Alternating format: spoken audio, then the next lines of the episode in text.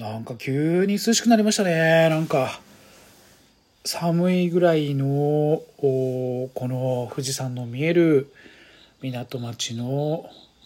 山の上の小さな小さな集落なんですけれどもなんかねあの暑いですね暑いですねばっかり言っていたのに急にねちょっと涼しくなったりなんかしちゃったりなんかして。あザクデラロチャです。なんかねまたあの明日からなんか暑くなるような予報はあるんですけども急に秋が来ましたね。なんかびっくり秋が来るんだななんて思っちゃったりもするぐらい、えー、ちょっと過ごしやすい、えー、この週末でしたね。あのー、今日はですね本当はねあのジョミック行きたかったんですけれどもちょっと立て込んでおりまして、えー、ね、車の買い替えなんかしちゃったりなんかしようかななんて思ったりもして、えー、そのスケジューリングのね、影響で、えー、この土日はですね、もうフル回転で、仕組みを切っては作り、仕組みを切っては作り、という週末で、ようやくね、さっき作業が終わりまして、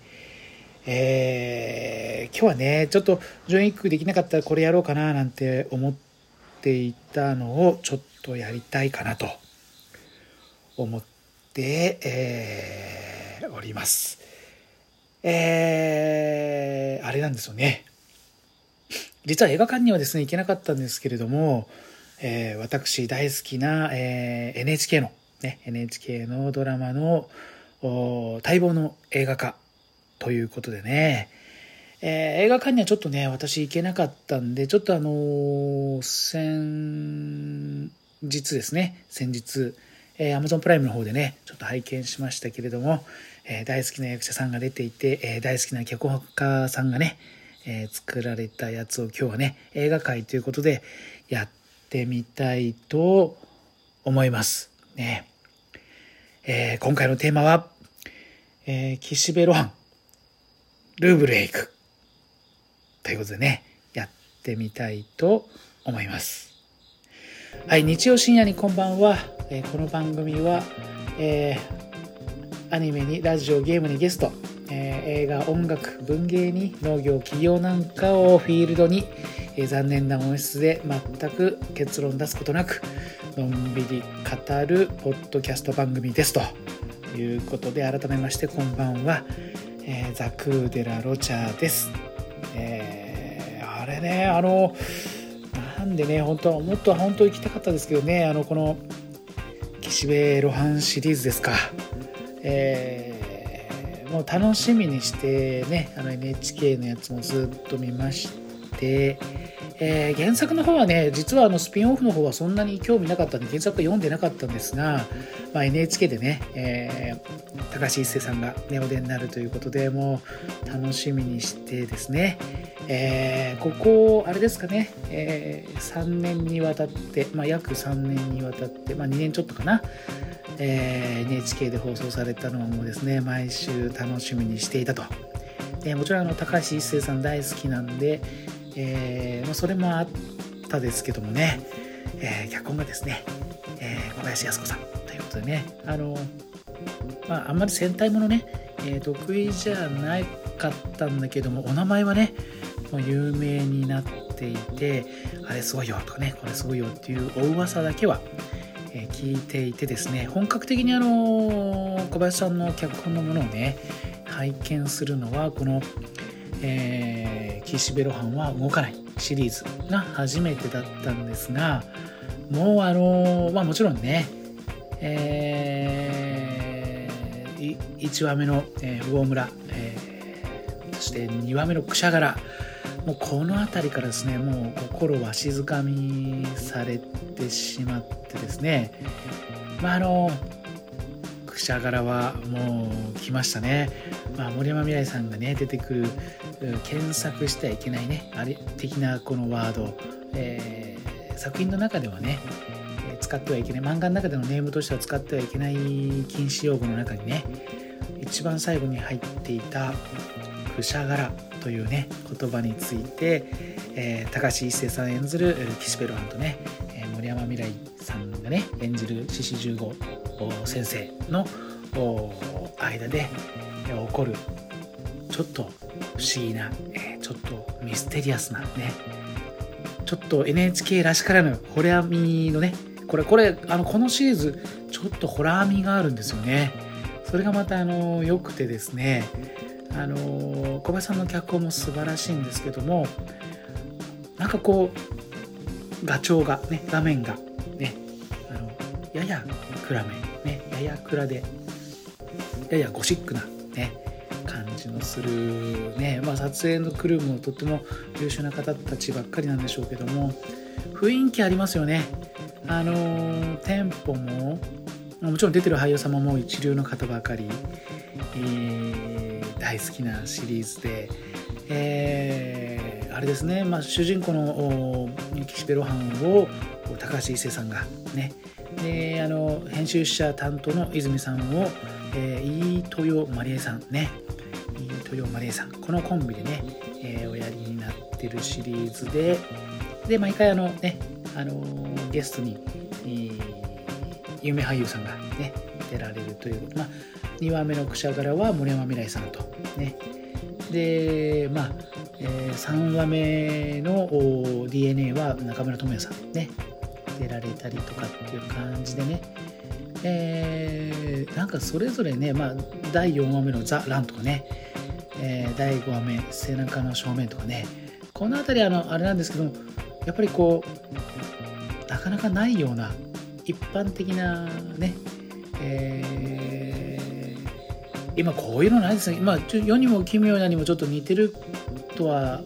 言えるのかもしれないけどもうちょっとね何て言うのかな。えー、ちょっと言葉選びますね。格調高いって言っちゃうと怒られちゃうね。えー、趣のある。そう趣のある。趣のあるシリーズになっていてえー、ホットサマーマーサとかね。僕あの一番好きなのですね全部での8話しかまあ全部取られてないんだけども、えー、一番最後じゃんじゃんけん小僧。ねじゃんけん小僧。これは面白かったですね。まああのじゃんけんを挑んでくるね奇妙な子供の話なんだけどもこのねこのじゃんけん小僧がですねもう脳裏に焼き付いていて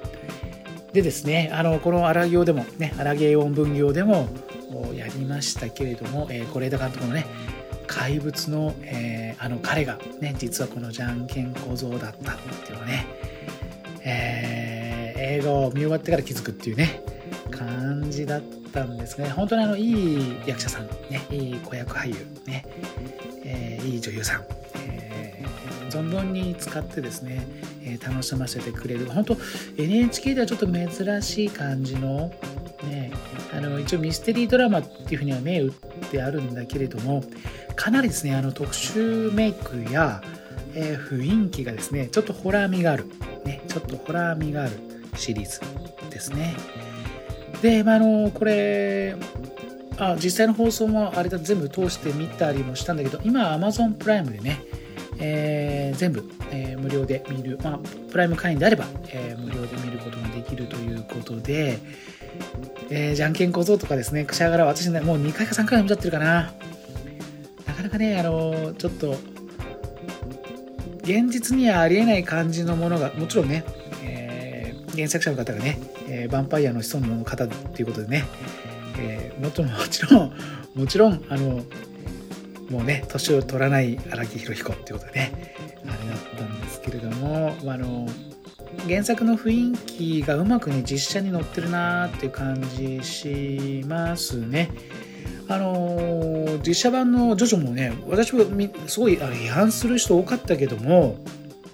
私あの実写版のジョジョもねすごい楽しく見ましたね。あのー、わあもう本当に漫画通りだなんてね感じがして、まあ、ちょっとあの何ていうのかなあのー特撮もの的なね感じがちょっとしちゃうんだけれどもこの NHK の、えー、岸辺露伴シリーズはですねあんまりそこをこう何て言うのかななだらかに本当にあの、えー、特殊メイク特殊メイクしてない感じがね非常に良くてまたそのあのまあ岸辺露伴が使うね、えー、スタンドヘブンズドアヘブンズドアまああの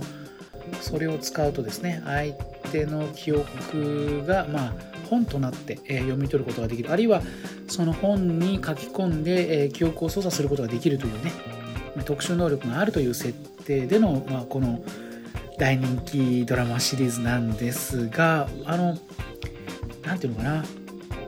ある種のチープさっていうかな。ある種のチープさみたいなものがその顔面にねヘブンズ・ドアを使用した後、まあその使用された対象さは気を失って倒れてしまい、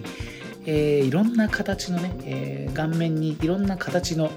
いろんなアウトラインの本がね、えー、顔面に現れてでページがめくれるというのがね一つのこう見どころというかあの何ていうのかなあの見せ場になってるんだけどもそれがねなんか本当特撮特撮してなくて割とこうチープっていうとねあれあれなんだけどそれがですねとてもいいとてもいい。あの何ていうのかな昔見ていたね昔見ていた、えー、古谷一行さんね、えーえー、なんていうかな一行ちゃん一行ちゃん一行ちゃんねあのドラゴンアッシュのお父さんですね。えー、古谷一行さんがですね、えーえー、近代一シリーズっていうのを昔あの1時間の枠でやっていてそれを夜中にですね、えー、私母と2人で住んでいた時期があったものですがそれをねあのー、ね、住み込みの仕事でねあの母と一緒に2人で暮らしていたもんですから、えー、社員さんが使うね、えー、社員さんが使う食堂のテレビで、えー、2人でね、えーこれ面白いのよなんて言いながらね2人で見るって言ったようなそのあの頃のちょっと昭和な感じの特撮っていうとあれなんだけどまああの特殊メイクというかねそういう感じでこう作ってあるもんだから本当に現代的なこの何て言うのかな特殊メイクとかあそういった、えーそういったとあの特殊撮影になってない感がわざとそういうふうにあえて作ってあるんですねこれ多分ね。わざとそういうふうに作ってある。だから非常にこう何て言うのかな。あのアニメ不安あるいは漫画不安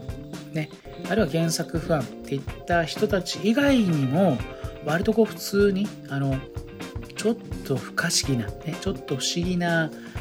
ミステリーあるいはちょっと不思議なドラマとして受け入れられるように間口を広くね取るためにあのあえてその原作は忠実ではあるんだけどもあえて普通のドラマ前としてねこう作られている。でこの辺はあの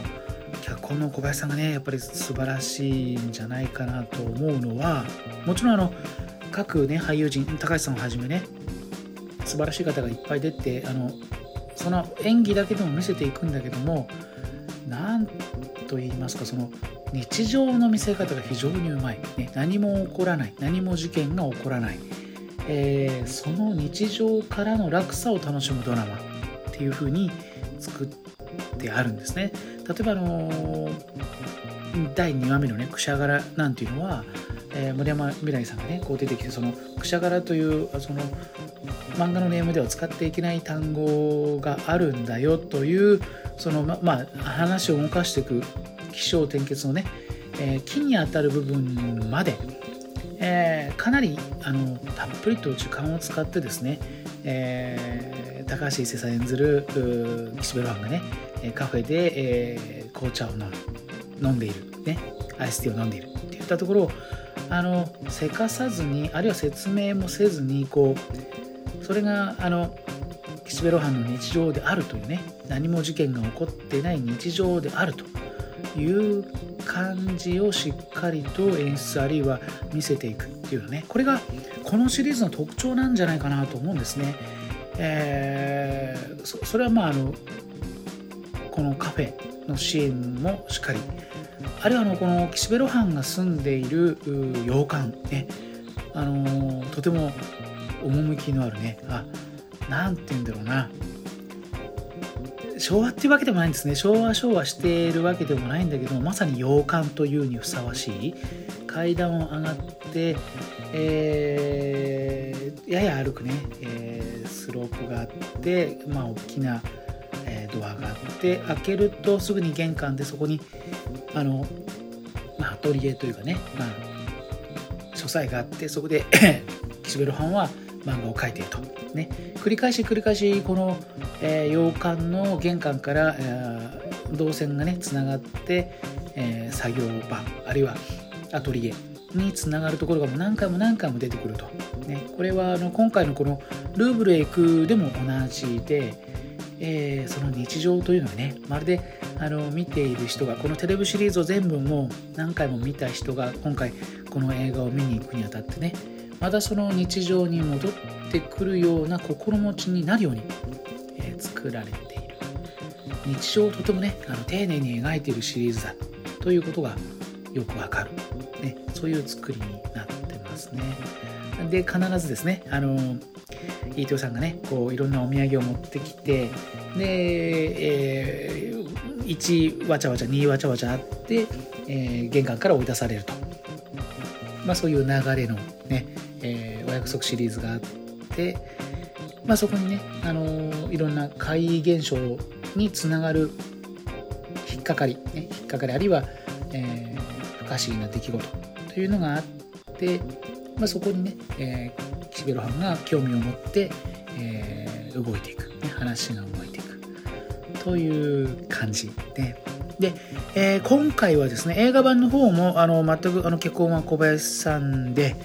えー、ヒロインというとあれなんですけどもね、えー、今回は、えー、キャストに、木村文乃さん、ね、安藤正信さん、ね、であと南さん、ね、お出になっていて、えー結構ねあの豪華にはなってるんだけどもその日常感を大切にしてるという部分もねしっかり両立していて、えー、フランスのねフランスパート、えー、ルーブルパートっていうのかな？ルーブルパートに行くまでの、えー、一連の前にですね、え若かりし頃のね、え岸辺露伴が祖母であるね、えおばあちゃんのところにね、え漫画家が書き出し時代にまあちょっと下宿させてもらって、えー、若き頃のね思い出を回想するというようなシーンがある、それが、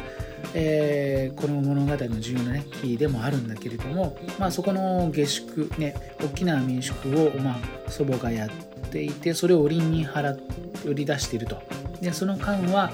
えー、客室に下宿を入れてますよと。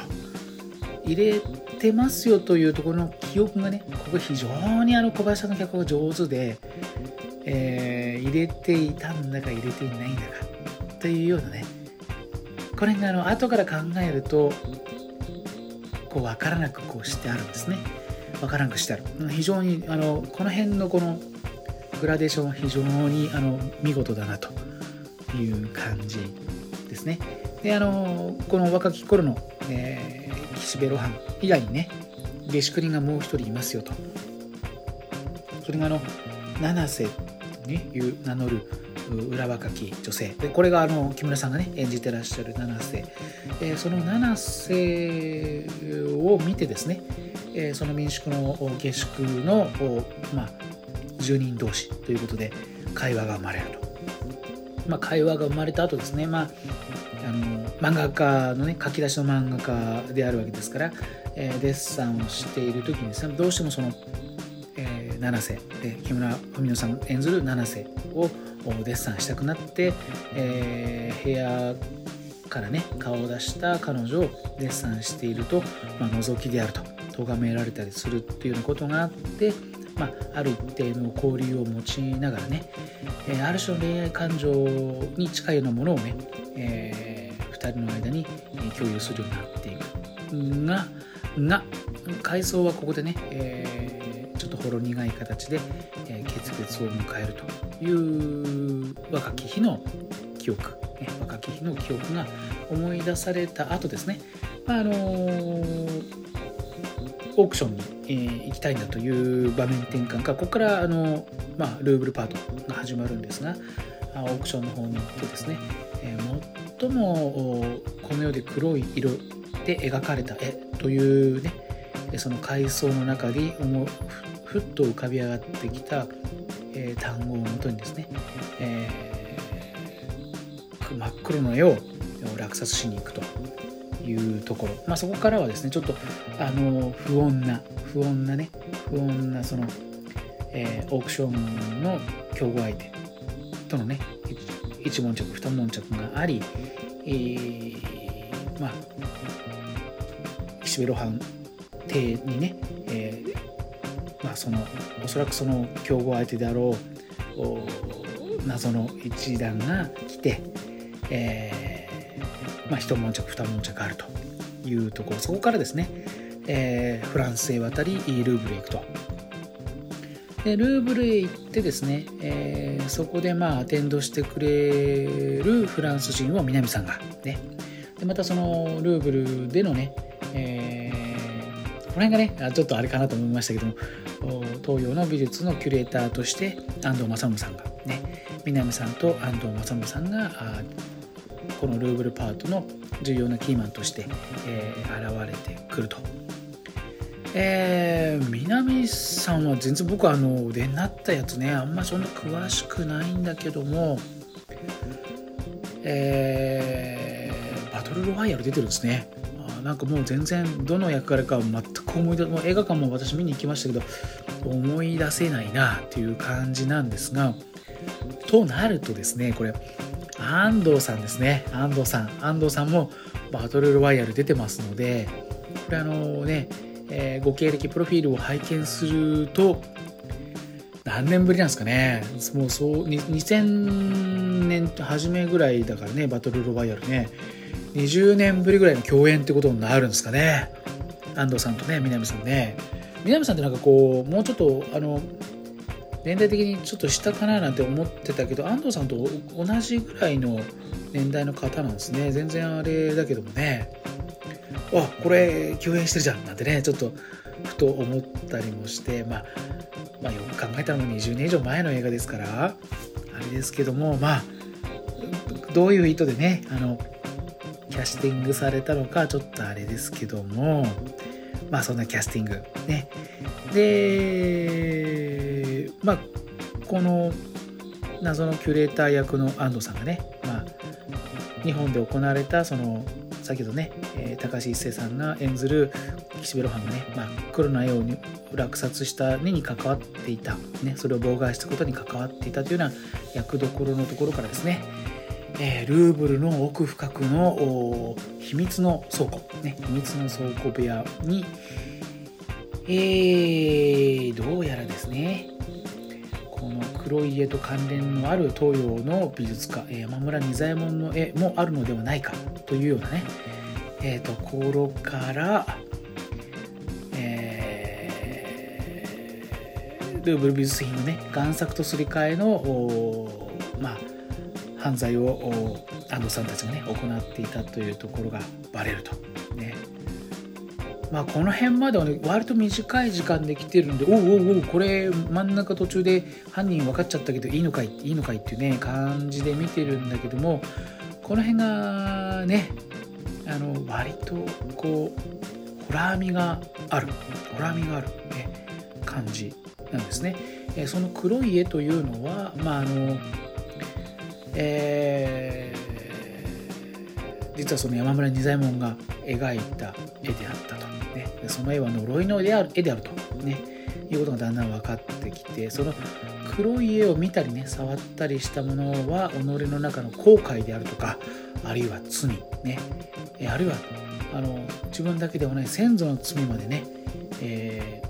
ー、心の内側からあそれをえー、追求されてしまうね、えー、恨みを買っていたらその恨みを晴らされてしまうっていうようなね呪いの絵であるってことが分かって、えー、ルーブルパートが終わるという感じなんですね。結構あのこの絵も不気味でねまあ不気味で不気味でまあその絵とねその山村仁左衛門の絵と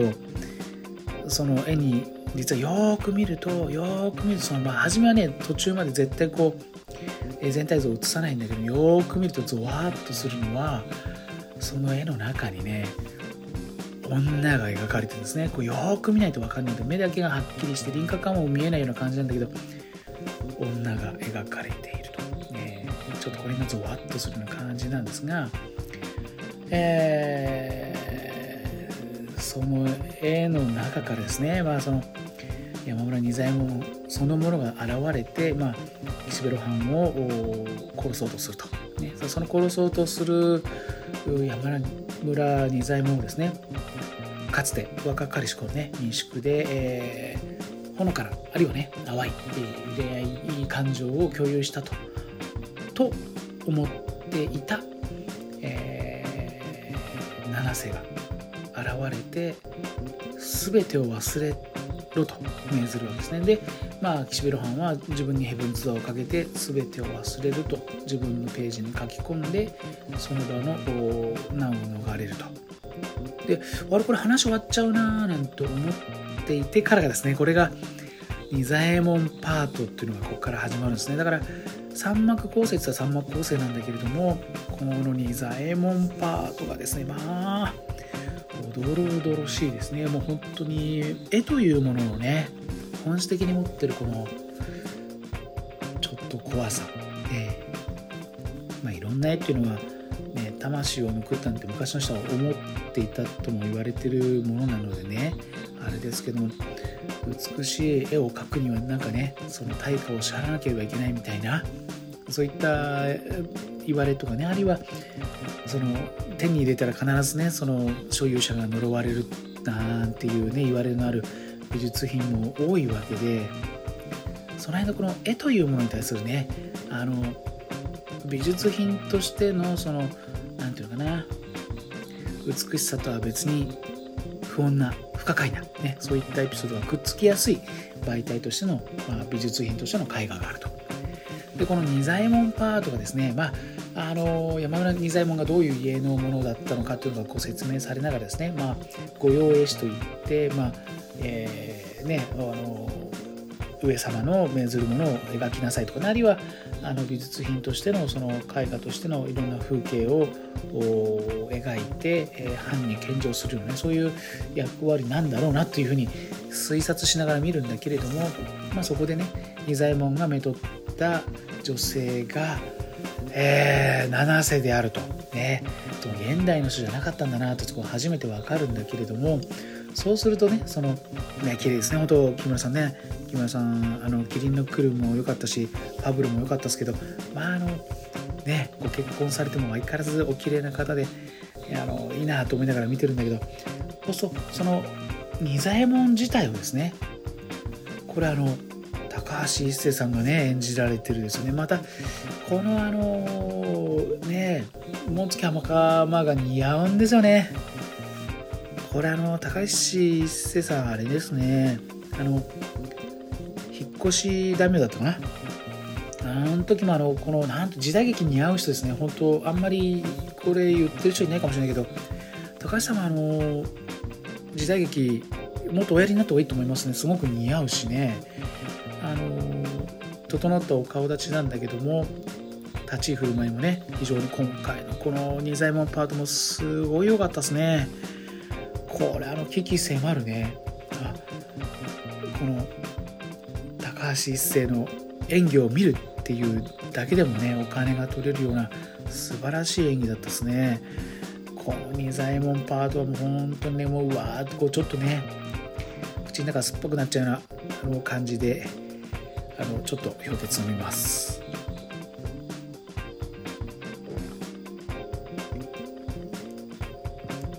まああのいいんですよね。おどろおどろしい。だからフランスというものから来て、まあ、一転してねこの日本の古い古い古い江戸時代なのかな。それぐらいなんでしょうけども古い古い時代の山村仁左衛門がね生きた時代の話、ね、そしてあの本当に日本的だなというかねしきたりとかね、えー、伝統を重んじる、ね、それ自体はとってもいいとは思うんだけどそこにねにじむ悪意みたいなものがね前面に浮かび上がって、えー、仁左衛門と七瀬夫妻は、ま、命を落としていくと。でその死の間際に、え、あるねご神木から流れ出た樹液を使ってそれがまあそのこの世で最も黒いと言われる顔料になってるんだけれども、まあ、それこのご神木の樹液が何なのかっていうのはねもうこれは考察するのは野暮で野暮でこれ恨みなんですよね。恨み恨み後悔。ね。そういったものを、まあ、あのご神木が一手に引き受けていたんじゃないかなっていうふうに匂わせもしないで描いてる。この辺がこのご神木の由来がとったらこったらでその、えー、この樹液のね黒があの墨よりも黒い黒であるっていうのをねあえて説明しないという小林脚本。これあれですね。もういいですね。こういう形こういう形で見せていくね。でまあ最後にね、えーまあ、この七瀬が実は実はね、えー、岸辺露伴の遠い遠いね古い古い、えー、祖先の一人であった。ということが分かるような仕組みになっている。ね。ああうまいなと思いますね。この辺がさすが小林脚本。ね。さすが小林脚本っていうね。素晴らしいこう見せ方。まああのそれもねあのこの仁左衛門パートに行く時にはそのフランスのね、えー、華やかなね。だけどちょっと漫画的にこう構造をとってるんですね。非常にこう何ていうのかな。ワンショットワンショットがね非常にこうこれ上手だなと思いました。あのルーブルパートが終わる前ですね。まあそのえー、絵画の転売の犯罪が明るみに出た後ですね、まあ、糸魚まりえさんと高橋一生がね、えー、フランス・ルーブルのあの街の中あの外側に立ってね、えー、2人はもうこの画面の一番下ぐらい、ね、河川のギリギリに2人がこう立ってややこれレンズがねちょっと広角に撮ってほぼ画面は空。下の方にそのルーブルの建物がこう並びながら2人がこう映るというような、ね、シーン。非常にこう絵画的に見せるようなショット。あるいはカフェでね、えー、フランスのカフェで話をしているところも非常にこう構図として、えー映画映画しないようにあえてそうしてあるっていうのね場面が見受けられたりとか。上手にこうね何て言うのかな。西洋的な絵から来ている後にこの2剤目のパートが始まって、えそれがですね、えようやく見つけたよなんていうセリフとともにですね、ご神木によく似た木の足元にね、石が置いてあるね。これ墓なのかあるいは祭の神なのか、ね、おそらく墓なのかなと。最後のねその、えー、仁左衛門と七瀬がね寄り添って息を引き取ったであるような感じでこう木に石が寄り添って苔むしているっていうね、えー、形。そこからね、えー、ルーブルで仁左衛門をね羽交い締めにして命を使って、えー、助けてくれた七瀬が現れてでその彼女の手を取りながらヘブンズ・ドアを使ってニザイモンパートの何があったのかを読み解いていくんだけれども何て言うかな非常にこうルーブルは西洋的な、ね、西洋的なその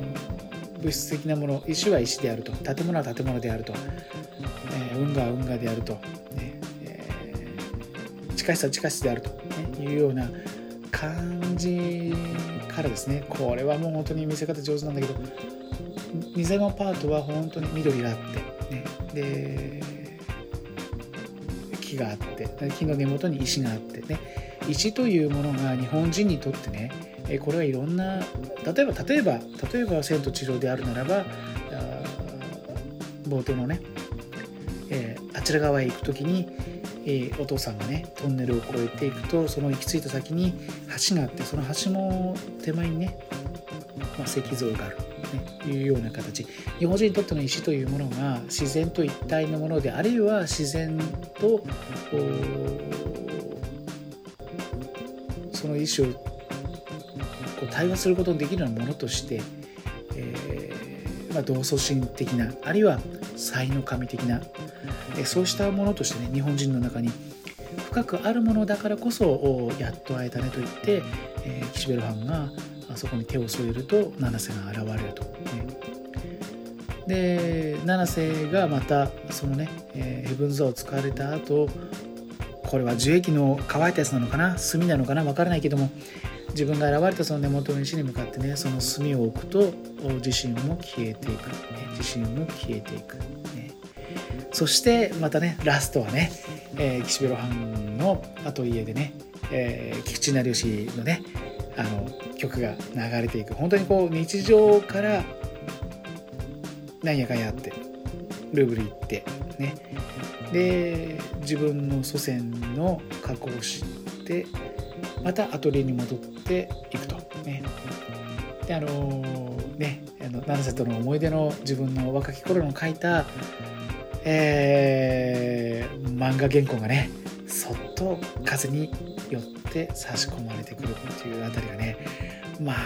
あうまいなっていうねこういうのを見たいんだよなっていうね本当にこう余韻というか西洋と日本の対比というかねこういうものをねうまく使いながら余韻が本当にこういいなっていうねいいなって思えるようなそういう映画に仕上がってました。途中まではねこれあのルーブルパートだけでいくとこれはもうこんな話で終わっちゃうんかいと思った後の、えー、高橋一生さんのね、えー、演技。あとはねまあその、えー、ルーブルのね案内アテンドしてくれたあ南さん演ずるフランス人女性のねフランス人女性とのねあの飯豊まりえさんの演技、えお父さんの